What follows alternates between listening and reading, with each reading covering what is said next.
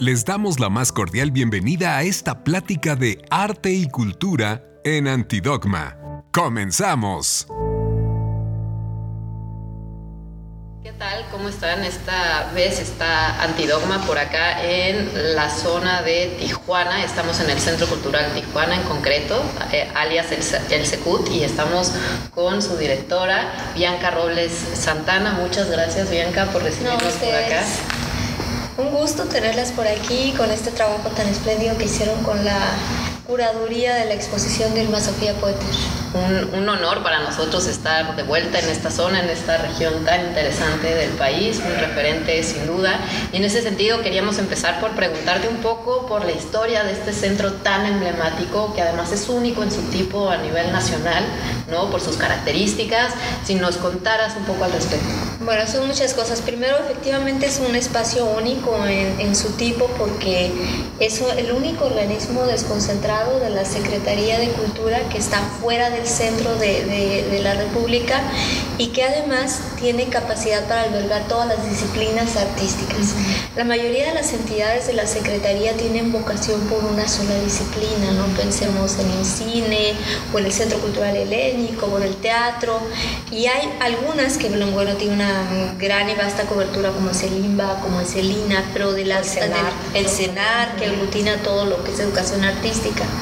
Pero de los centros culturales, pues el de, el de Tijuana tiene esas características. Estamos sobre una superficie de 3 hectáreas y eso eh, además en la zona más comercial, en la zona más céntrica de la ciudad, que es la zona del río, a unos cuantos pasos de la franja fronteriza, y bueno, eso nos pone en, en un espacio distinto ante la posibilidad de tener cine, teatro, exposiciones internacionales, locales, en tener una serie de espacios para la dinámica cultural. El Centro Cultural se crea en 1982 a instancias de López Portillo, que estaba entonces de presidente, un poco una iniciativa de, de, su esposa, y bueno, con una arquitectura de excepción a cargo de Ramírez Vázquez. Con los años el centro ha ido adecuando espacios, ha ido agregando nueva infraestructura en las diferentes administraciones, pero lo más relevante es lo siguiente, en el 82 en Tijuana no había un espacio para exposiciones en el terreno de la plástica. Se veían obligados a exhibir en los vestíbulos de los bancos, mm. en los lobbies de los hoteles y jardines del arte, en los parques públicos. Esa era la, la, la realidad de la ciudad. Tenía poco tiempo de haberse convertido en Casa de la Cultura, un espacio muy bello que hay en la ciudad y que fue creado como un, con una vocación de educación básica. Mm y después se le fueron agregando proyectos hasta que finalmente se vuelve en la primera institución formadora de, artistas. Sin embargo, no había espacios para, para, el teatro, había cuatro teatros, algunos de muy pequeño formato. La llegada de eh, dos años después, en el 84 creo, si no me equivoco, de la sala de espectáculos al centro, bueno, es un parteaguas para la comunidad teatral, donde ya se puede hablar de producciones locales, donde además empiezan a llegar espectáculos que no se pueden recibir en ninguna otra parte del país. Estamos hablando de la llegada de Marcel Marceau, de Bolshoi, de la circulación de, de, todos los grandes espectáculos del Cervantino que empezaron a llegar. Se creó un programa que se llamaba el Programa Cultural de las Fronteras, que era toda una itinerancia con los estados del norte y del noroeste. Entonces viene y cambia totalmente el paradigma con una infraestructura que ya por sí sola convoca, ¿no? Oye, Bianca, y además esto te toca personalmente. Me toca ¿no? por la vocación en el teatro. Sí, Entonces, para ti, pues como actriz de teatro justamente, esto fue pues obviamente la, la, panacea para claro, todos nosotros. Claro, claro. Yo tendría, hoy, hoy me lo comentaba alguien, ¿desde cuándo estás aquí? Digo, bueno, desde 1983. Wow.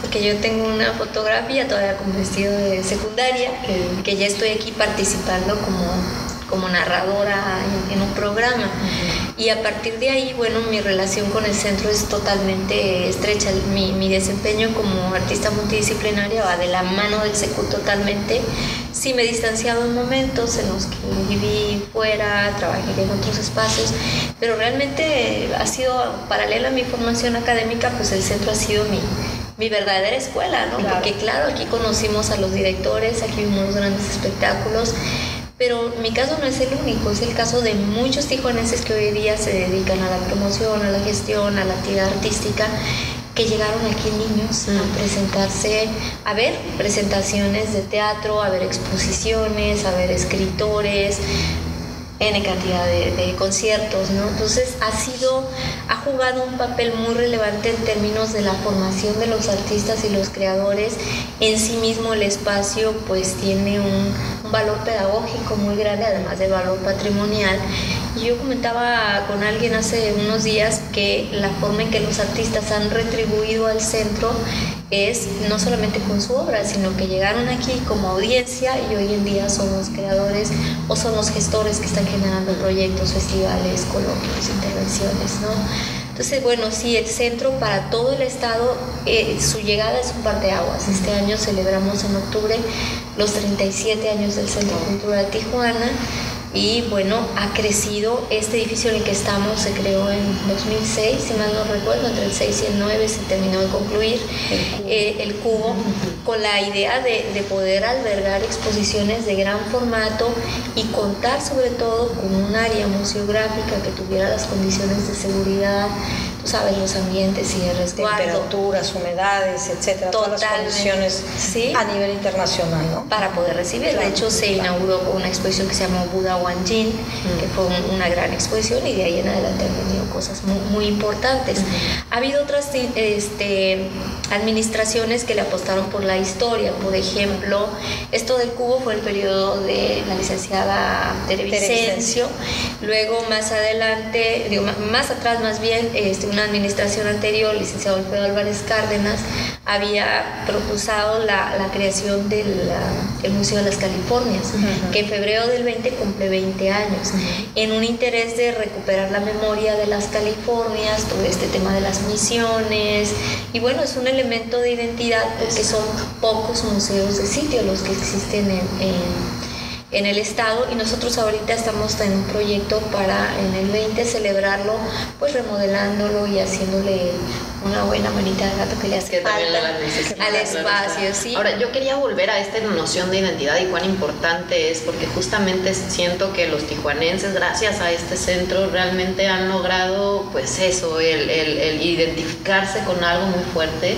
Eh, y, y, la cultura es eso, es esto que amalgama, es esto que cohesiona, es esto que une, es esto que frente a las adversidades de los contextos de pronto violentos, la, la cultura se vuelve este espacio luminoso, este espacio que brinda y ofrece otro tipo de oportunidades y en ese sentido también... Y de denuncia también, y de desfogue, y de, bueno, todo, ¿no? De explosión, de, en fin, ¿no? De crítica. De crítica exacto, Exacto, y cuán importante es eso y también si nos pudieras decir un poco, empezaste hablando de esta noción de estar en la frontera, como este proyecto a futuro, porque sabemos que hay una intención también de como que fortalecer una suerte de corredor binacional sí. y que, que se establezcan más nexos y nos cuentas un poco. Sí, y es tomar una de las vocaciones iniciales del centro, porque en los años 80, paralela a la llegada del Centro Cultural Tijuana, los artistas de manera multidisciplinar se empezaron a congregar en pequeños cafés y empezaron a generar los primeros intercambios binacionales, que fueron de poesía y de plástica principalmente. Luego vinieron pequeñas intervenciones de cine,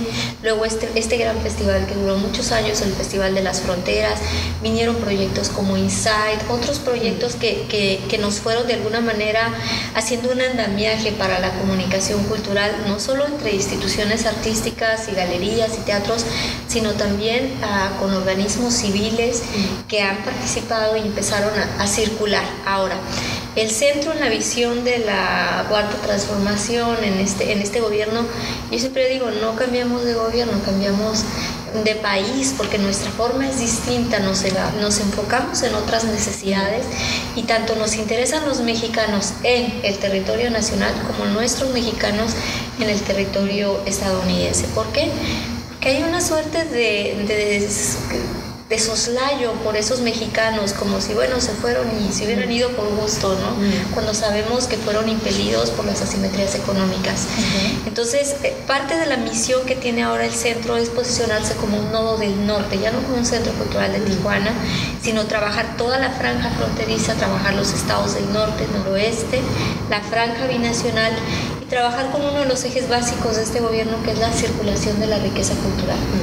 Tú decías hace rato cómo la cultura nos cambia, es el hilo conductor. Yo siempre creo que el gran error que tenemos siempre es concebir la cultura como, como una entidad separada. Mm de la política, de la economía, de la agricultura, como si fuera un territorio aparte. Y no, la cultura es el gran continente en el que se inscriben todas nuestras interacciones de cualquier índole. Y en ese sentido hay una premisa en este gobierno de nuestra secretaria que es que las periferias serán nuestras nuevas centralidades. Es decir, vamos a destinar toda nuestra atención y nuestro trabajo en acortar las distancias geográficas, que es un indicador de impacto que se nos ha pedido en el nuevo Plan Nacional de Desarrollo, y que la única manera de acortar esa distancia entre la infraestructura cultural existente y las las audiencias es ir a las audiencias. Entonces, en ese sentido, se nos ha pedido llegar a lo más posible a este radio de binacional, pero en toda la franja fronteriza. Y bueno, tampoco nos quisimos desesperar porque creemos que las esteleras hay que construirlas bien y todo este año... Peldaño a peldaño. Exacto, lo que hemos estado trabajando son con una suerte de andamiaje con instituciones educativas de Estados Unidos. Decidimos apostar por la vinculación, más que con las instituciones gubernamentales, con las instituciones educativas, tanto privadas como públicas, para poder hacer un trabajo más profundo que es llegar a los estudiantes, a los universitarios. El día de hoy ya estamos trabajando en el Cajón Boulevard, que es una ciudad que tiene mucha migración y escogimos como proyecto piloto una escuela que tiene 15 años de fundada, pero que se fundó con mexicanos. La directora estudió en la normal de Michoacán y el 90% de los maestros son mexicanos, hay 800 niños, 700 mexicanos de preescolar a secundaria, los demás son afrodescendientes y musulmanes, porque esa es una comunidad también muy cercana a, a la cultura musulmana.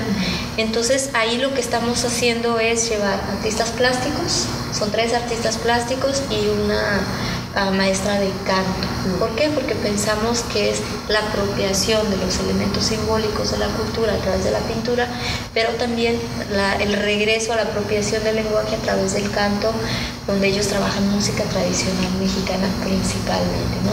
Entonces es muy lindo el proyecto.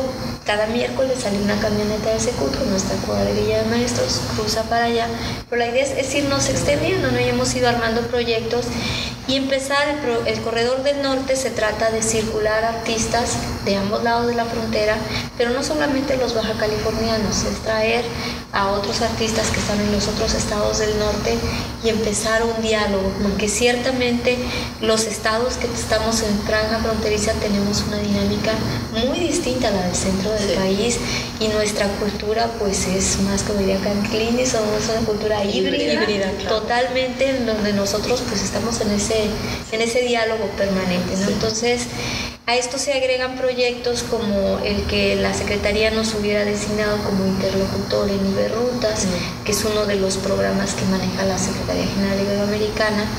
Y bueno, nos pudieron haber mandado cualquier otra de las disciplinas que haya, está Ibermuseos, está Ibermúsica, pero eh, para la Secretaría tenía mucho sentido Iberrutas porque tiene que ver con migración, con derechos humanos y con diversidad cultural, que es el el, pan nuestro de, Tijuana, ¿no? Aquí recibimos, nada menos hoy en la mañana tuvimos una delegación de japoneses, siempre estamos recibiendo extranjeros que vienen, digamos, en plan turístico, pero también los que vienen en éxodo, que se han asimilado y que de manera muy interesante se han incorporado a la vida artística también, como es el caso de la comunidad haitiana, que son las migraciones más recientes.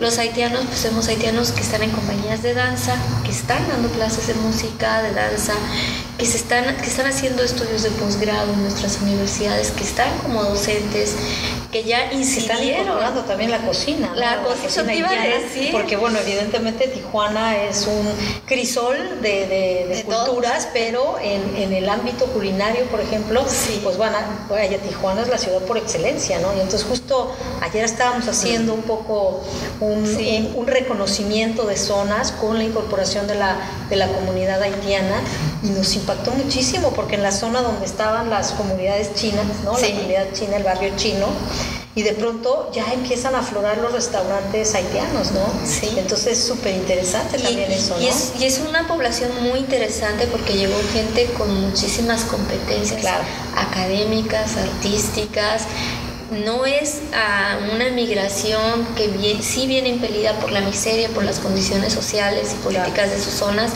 pero también trae una formación distinta. Entonces se insertaron de una manera muy especial, llegaron a trabajar. Yo al día de hoy no he leído una nota roja donde diga que hubo un asalto con un, haitiano, para nada. Muchos empezaron a dar clases de portugués, clases de francés, porque la mayoría hablan dos, tres idiomas se incorporaron de una manera muy especial, como en otros tiempos se incorporaron otros, ¿no? Si, si hablamos del desarrollo cultural, pues te puedo decir, por ejemplo, que la comunidad rusa ha sido determinante para la música.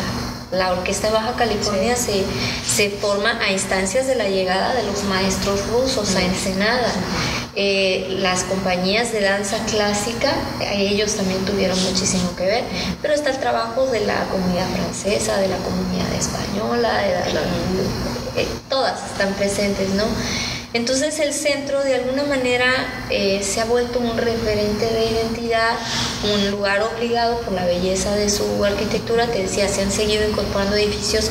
Este pues ya no es de Ramírez Vázquez, es de Eugenio Velázquez, si no me equivoco, el, el, apellido, sí, el maestro Eugenio Velázquez, que también hizo otros edificios importantes de la ciudad, como el Centro Estatal de las, de las Artes.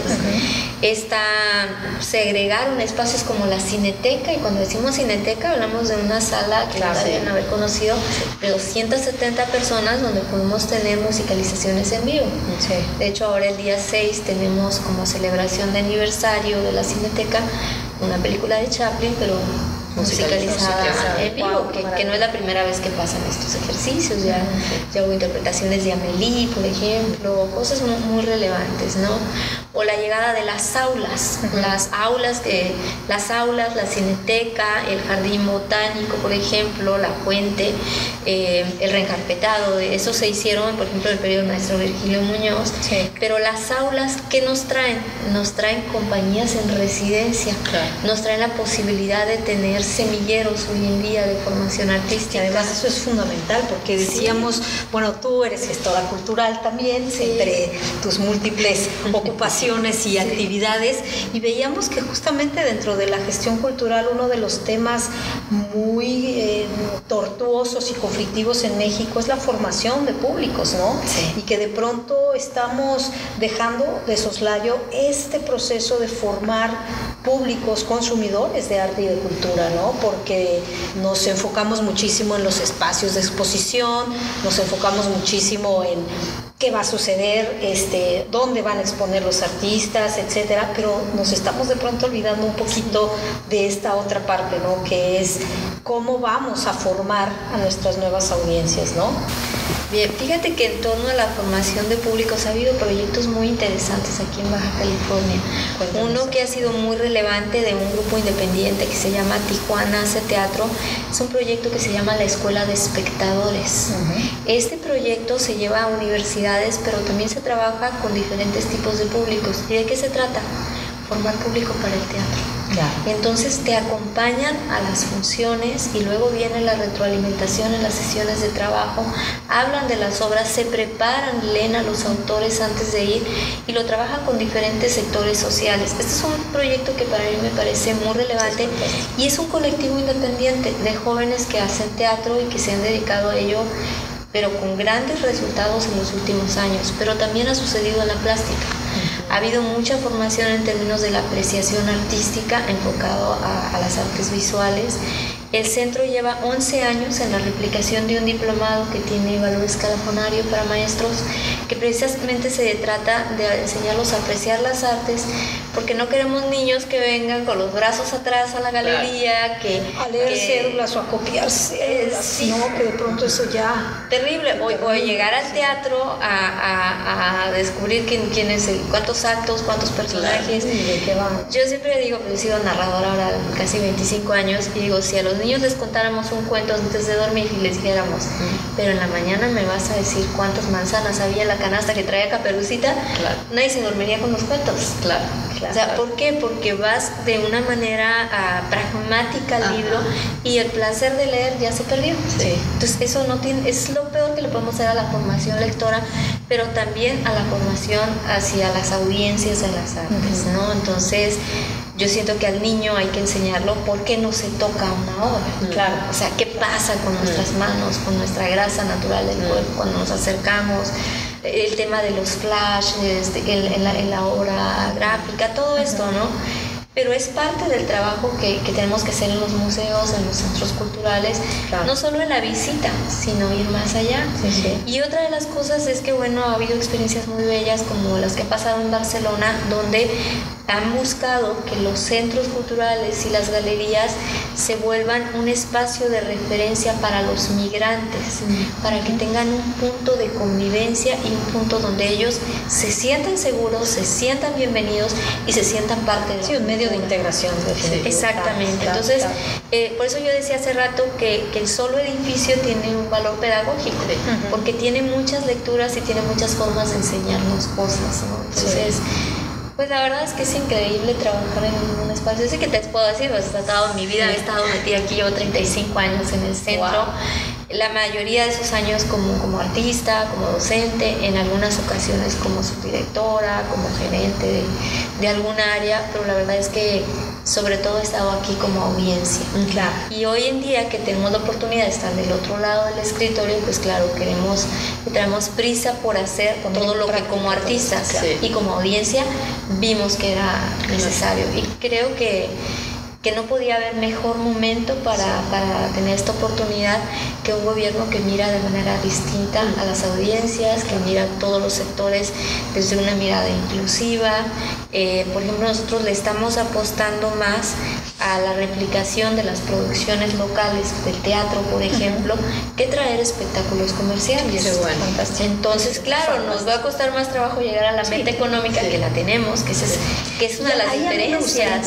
para preguntarte esto, Bianca, porque creo que es fundamental.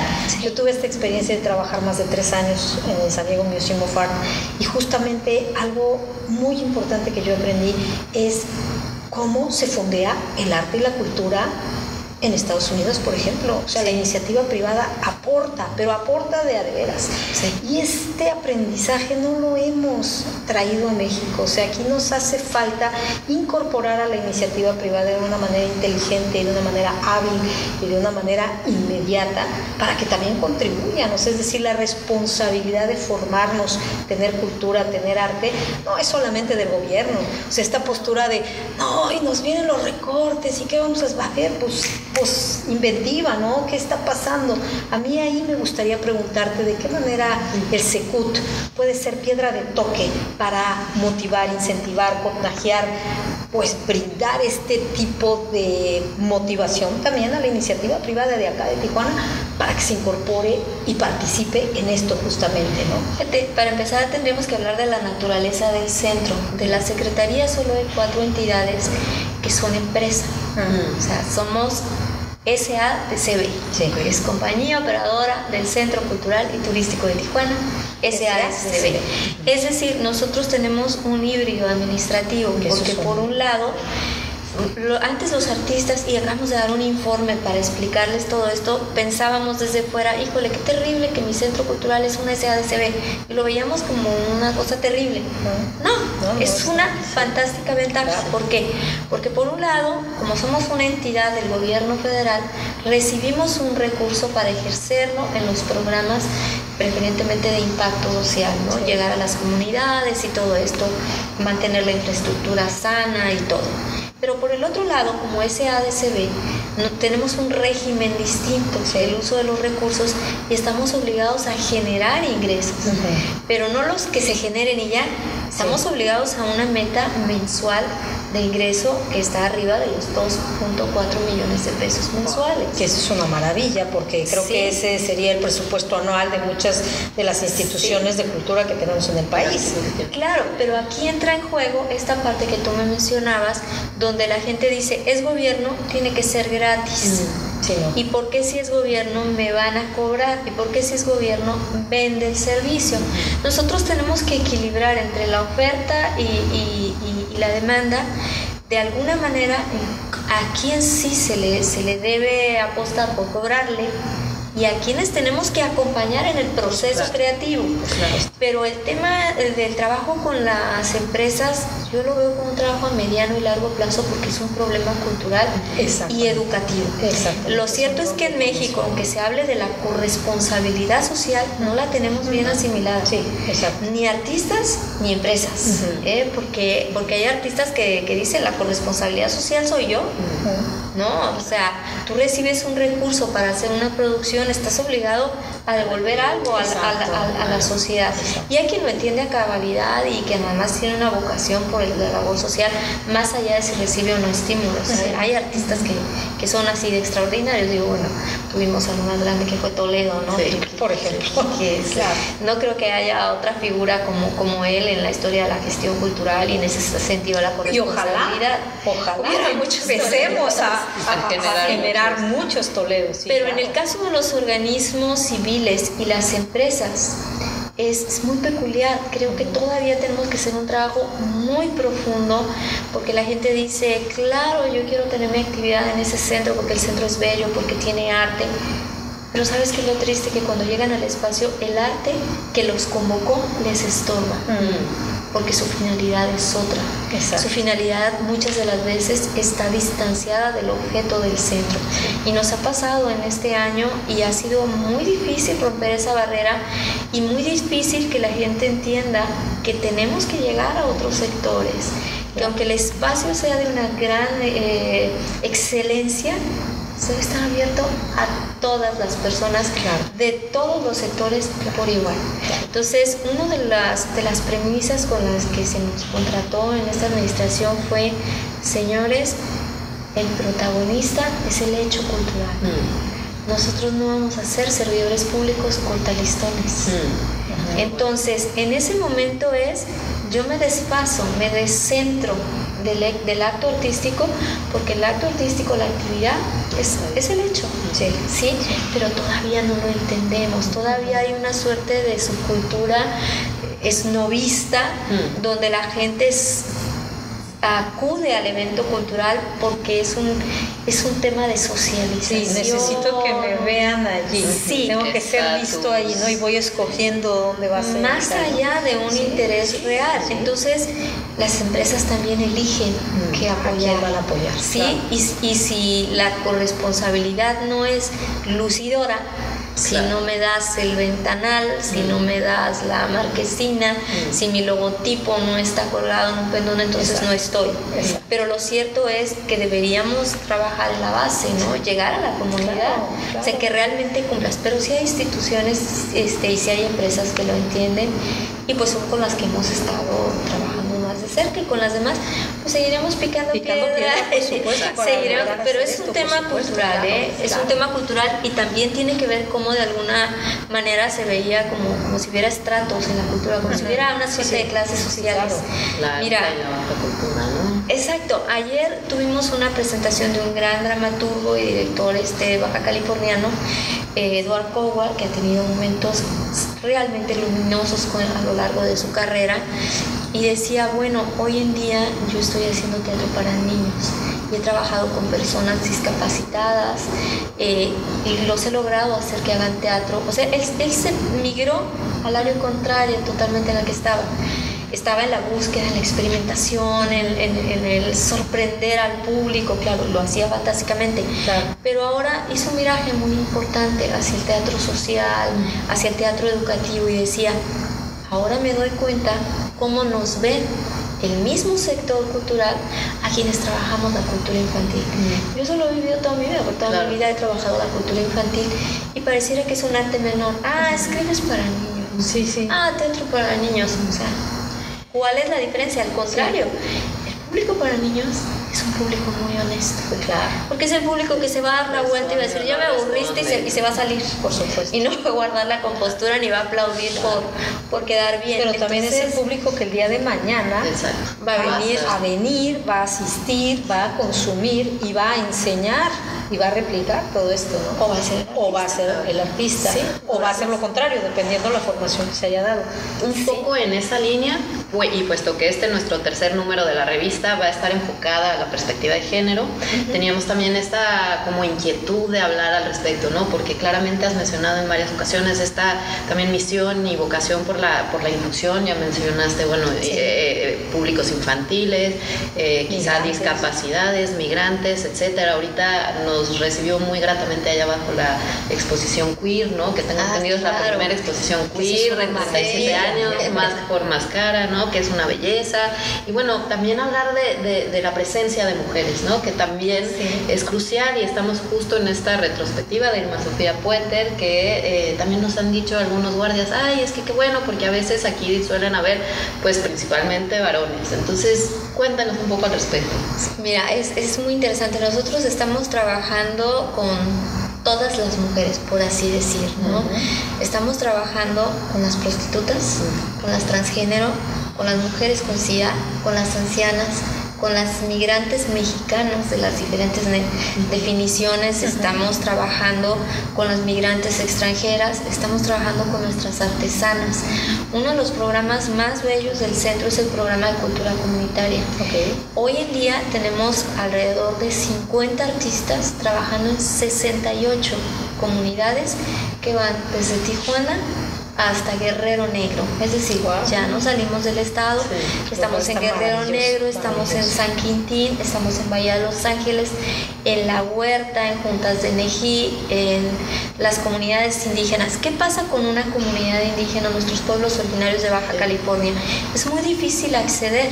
Nosotros no vamos a ir a llevarles teatro no vamos a ir a imponer una forma cultural que está distante de su cosmovisión. Entonces, ¿cuál es la misión que tiene ahí la Secretaría? Es reconocer a los líderes de esa comunidad, a sus artesanos, a sus artistas y empoderarlos a través de contratarlos como replicadores de sus saberes este, ancestrales.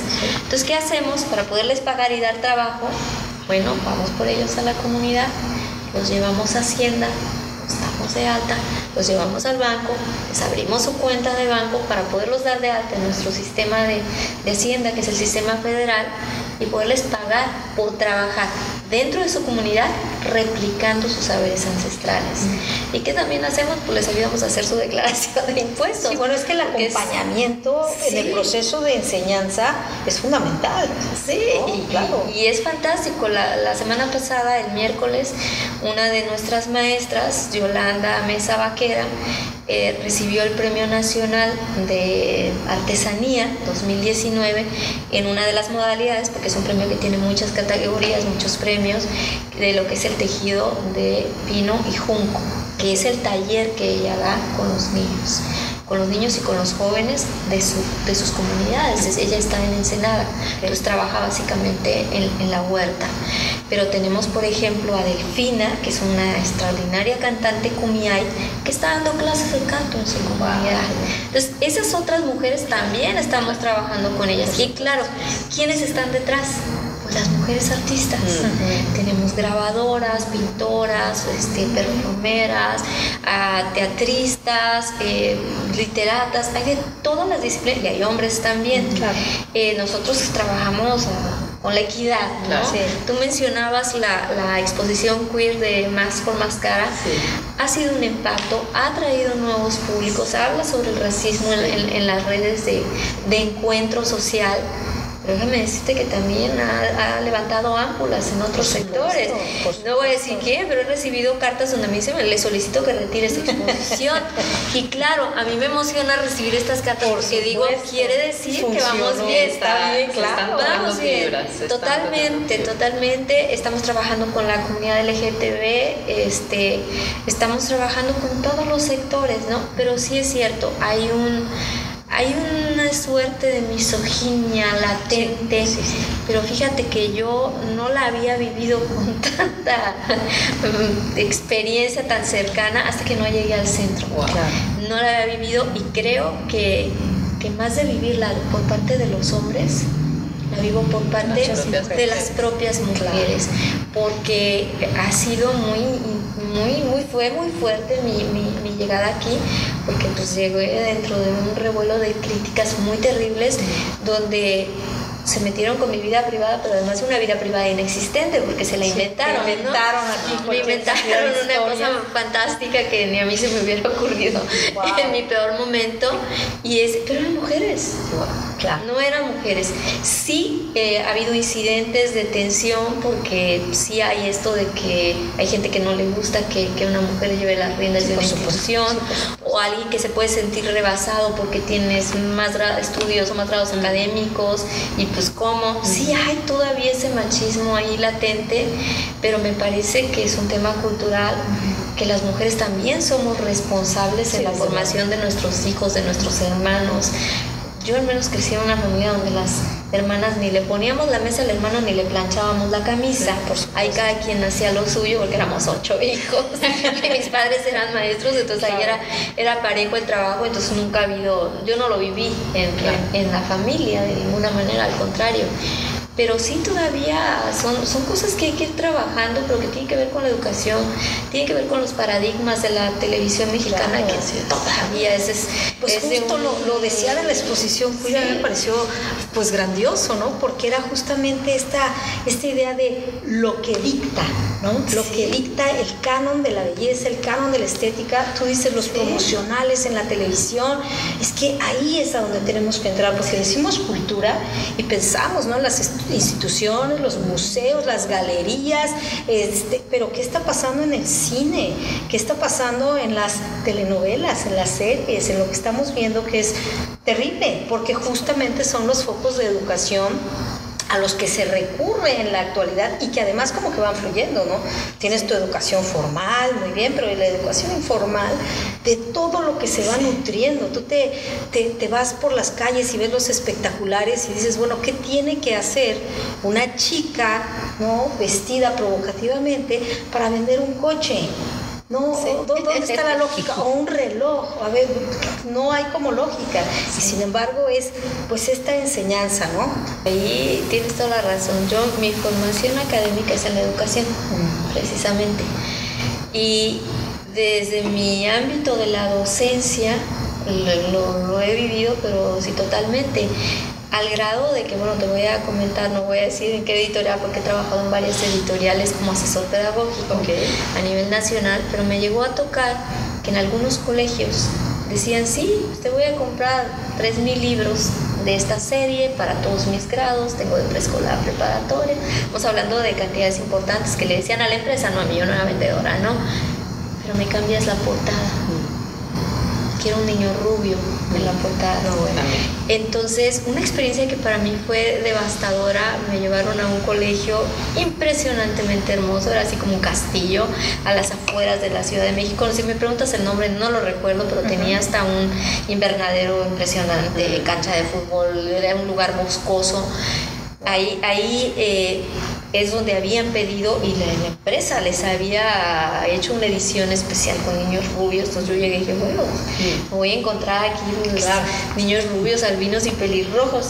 No, como cualquier otra escuela con niños como todos los colores que habemos en México, ¿no? Pero dices, wow, o sea, desde la formación, desde la portada de los libros, desde las imágenes con que estamos educando, pero ya desde el aula, ¿sí? Es, es terrible porque son son prototipos de belleza que le estamos ah, de alguna manera inoculando a, nuestros estudiantes. Yo, no, la industria del cosmético es que es una cosa impresionante. Bueno, tú sabes. Además hecha por hombres. Eh, el gran negocio en, en, esta ciudad es la las, clínicas estéticas. las, clínicas estéticas. Yo, yo platicaba con, una hermana que es psicoterapeuta gestal y es médico jubilado y decía, bueno, está bien que alguien se quiera hacer un arreglo, por gusto, pero que te sientas impelido por el, por, por el, la presión es que te lo van a bajar, se va a encontrar una más joven y más bella. Sí, no, no, no. Y, y, de repente tú vas a un lugar y de repente, a mí nunca me, yo recientemente fui a ver una obra de teatro en un lugar comercial, no en el centro, a otra parte, y empecé a observar algo que no había detectado. A mí me gusta, pues, como escribo, me gusta mucho observar a la gente. Vi muchos cuerpos iguales. Mm. Muchos cuerpos iguales. Entonces dices, no es posible que haya tantas personas que tengan la misma complexión física, ¿no? Y pero ¿qué pasa esto? Nos estamos uniformando en otra estética en la que no sabemos cómo va a cambiar en 10 años, ¿no? Pero somos producto de esa presión social en este mundo postmoderno, como decía este Sigmund Bauman, o sea, no tenemos, nos movemos, como va el tiempo, no tenemos sentido de permanencia, las nuevas generaciones no piensan ni en tener una casa, ni en tener una propiedad, ni en quedarse en un trabajo mucho tiempo, porque vamos somos buscadores de experiencias y de instantes, pero no buscamos en, asentarnos. Ya no es como, como otras generaciones que querían arraigarse. Estamos viviendo un, momento, yo, yo, lo entiendo así, la, la, sociedad líquida es el desarraigo total, la desconexión pero o como dicen otros otros autores como, como Torralba, ¿no? que dice vivimos en el balcón. Para él el balcón son las redes y él dice, estás en el balcón viendo a ver qué pasa en la calle, qué pasa afuera, cuál es el último rumor, pero en qué momento te vas a meter a tu casa y te vas a escuchar y te vas a ver. La gran ventaja que tenemos los que trabajamos en el arte y en la cultura es que sin ese necesario ejercicio de cerrar las puertas del balcón, no existirían estas cosas fantásticas. Claro. Entonces creo que, que, verdaderamente te lo digo de, todo corazón, el arte es lo único que nos puede rescatar de esta locura líquida, posmoderna en la que estamos conectados, pero a la vez solos y desconectados. Eh, alternando, dialogando con el alter ego de no sé quién que a lo mejor ni existe. Exacto fingiendo estados de ánimo para ser socialmente aceptados y pues en, una etapa de total simulación social y, cultural. Entonces creo que no puede haber sido mejor momento para México el volver a a, mirar hacia sus raíces, hacia sus artesanos, hacia sus, sus bases, sí, este cambio historia. Inminente y necesario. Inminente y necesario que viene acompañado de muchas cosas como el ejercicio de austeridad, que la gente se espantaba y decía, bueno, se van a caer los edificios. No, al contrario, ya no se van a caer. Claro, fuera la porque, ya, porque no nos vamos a gastar el dinero en viajes, ni en hoteles, ni en restaurantes, ni en lujos, ni en guaruras, y se lo vamos se lo vamos a invertir a los artistas, a los artesanos y a los muros para que estén en las mejores condiciones. Al contrario, nos permite tener lugares de mayor calidad, de mayor excelencia cuando usas bien el recurso. en eso estamos trabajando en este momento en el centro. El centro tiene alrededor de 300 colaboradores. Son cuatro subdirecciones, eh, administración, promoción cultural, gestión y educación y memoria y documentación de las artes. Alrededor de unas 35, 40 entre coordinaciones, gerencias y proyectos especiales y bueno, pues es, es, todo un ejército de colaboradores, gente que tiene toda su vida aquí, tenemos compañeros que tienen 30 años, 25 años. Nos tocó trabajar con, con dos museógrafos que están casi desde los inicios del sí, sí, sí, impresionante. Y, y además nosotros tenemos un programa que se llama Trayectorias del Centro, del Centro Cultural, y hemos empezado a dar conferencias y a dar talleres los conferencistas son nuestros colaboradores. Que eso, justamente. tenemos... también ese, eh, hay un valor aquí en la gente que está dentro, ¿no? Claro. Y, preparando relevos. ¿Por qué? Porque pues yo no quiero que se me jubilen, pero algunos están muy cerca. Y hoy en día con el programa de Jóvenes Construyendo Futuro tenemos 37 jóvenes que están de aprendices, y que algunos ya los pudimos contratar. Tenemos 37 en activo y 7 contratados, eh, pero que están aprendiendo los trabajos de museografía, iluminación, sonido, están aprendiendo a hacer guías de museo. Hoy les damos la plática justamente. Ah, pues sí, claro. Y, déjame decirte que los, los, chicos de atención a entusiasmadísimos. Y nos quedamos impactadas porque algo que nos gustó era preguntarles qué hacían, de dónde venían y eh, nos empezaron a explicar sus formaciones, inclusive una abogada que está aquí trabajando y que va a trabajar con la, con la gente, con el público, ¿no? Y en fin, o sea, gente que se está formando en diversas carreras que es impresionante. Algunos son maestros de filosofía, maestros de literatura, eh, tenemos psicólogos. Además es muy curioso, llegan a su oficina todos los días, hoy en la mañanera, yo le digo en mi casa, pero yo doy en la oficina. Es la única oficina donde hay tableros de ajedrez porque terminan un recorrido y en lo que empieza el otro grupo empiezan a jugar ajedrez. Bueno, es un entrenamiento fantástico. Eh, es el 70%, me, me, arriesgo a decir, de los colaboradores del centro son jóvenes menores de 30 años. Okay. Entonces, eso nos ha dado una... una es, es nuestra fortaleza, porque además son chicos que quieren aprender, que quieren seguir aprendiendo y que pues, es el relevo generacional en muchas disciplinas para las que no hay clases, para las que no hay escuela. O sea, hay escuela de formación teatral, pero no hay una escuela de escenografía. Exacto. No hay una escuela de iluminación. O sea, sí es una materia, pero un iluminador, o sea, Todavía no tenemos gestión cultural acá. Todavía no se van a hacer pero hay gestoras culturales sí, pero ¿y sabes qué? Ya, ya, hay, por ejemplo, administración de espacios culturales sí, eso está y artísticos. Y estudios culturales. Sí, estudios culturales. Eh, ya las escuelas, bueno, Tijuana además en ese terreno es otra cosa. Estamos hablando de que hay más de 60 universidades en la ciudad. Así es. En la ciudad nada más. escuelas públicas y privadas. Privadas, sí, claro, son las más, son las privadas, pero han entendido que la, la, oferta académica tiene que ir acorde con las realidades. Entonces, ya hay muchas escuelas que han tomado el tema de la gestión cultural, de las políticas públicas, de la administración de espacios educativos y culturales, y lo están incorporando en su oferta académica. Y entonces, bueno, eso ya nos, nos va a empezar a poner también en un plano distinto. Claro, pues sí. Pues Bianca, eh, en realidad te agradecemos enormemente este tiempo que nos estás concediendo, de verdad ha sido una delicia. a mí me gustaría simplemente también preguntarte, ah. para nuestras audiencias ah, de la universidad, justamente, me gustaría que, que, les dieras algún mensaje desde tu postura como gestora cultural, ¿no? Cómo contagiarles este entusiasmo y tu pasión por el arte y la cultura. Bueno, pues yo siempre he dicho que la cultura es lo único que nos rescata de, pues de la simulación, nos rescata del aburrimiento, nos rescata de, lo ordinario. En el ámbito donde, de la ignorancia, claro está, el, el, espacio donde te puedes exponer a vivir cosas y experiencias extraordinarias, sensoriales, estéticas, intelectuales, pues es, es, el arte, ¿no?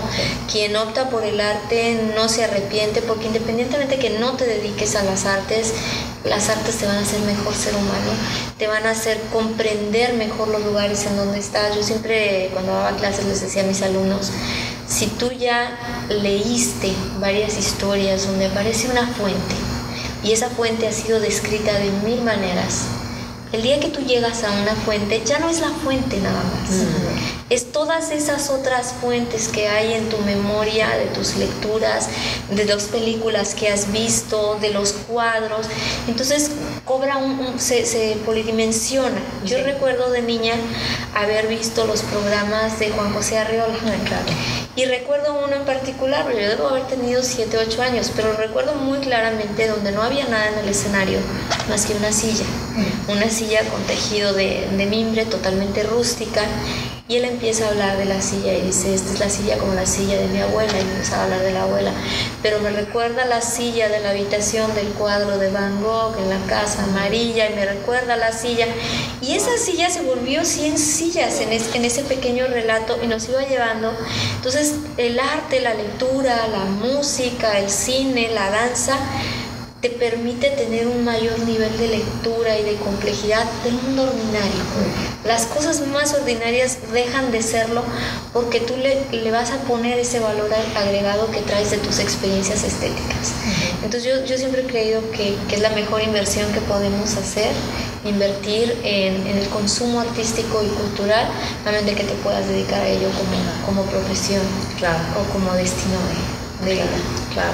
Pues bien, acá a nombre de la Universidad de la Comunicación, la revista Antidogma, revista de arte y cultura, te, te agradece muchísimo este tiempo. Sabemos que está complicada la vida en una dirección, pero verdaderamente muy rica la charla y, y yo creo que, que, pues eso es lo que tenemos que hacer, ¿no? Comunicar, comunicar todo esto que se está viviendo. Sí, sí y contagiar. Así es. Pues nada, que los esperamos un día en el Centro Cultural Tijuana. Gracias, gracias. Muchas gracias. Esta plática fue presentada por Arte y Cultura en Antidogma. Para más contenidos como este, no olvides seguirnos en las redes o búscanos en la web como antidogma.mx.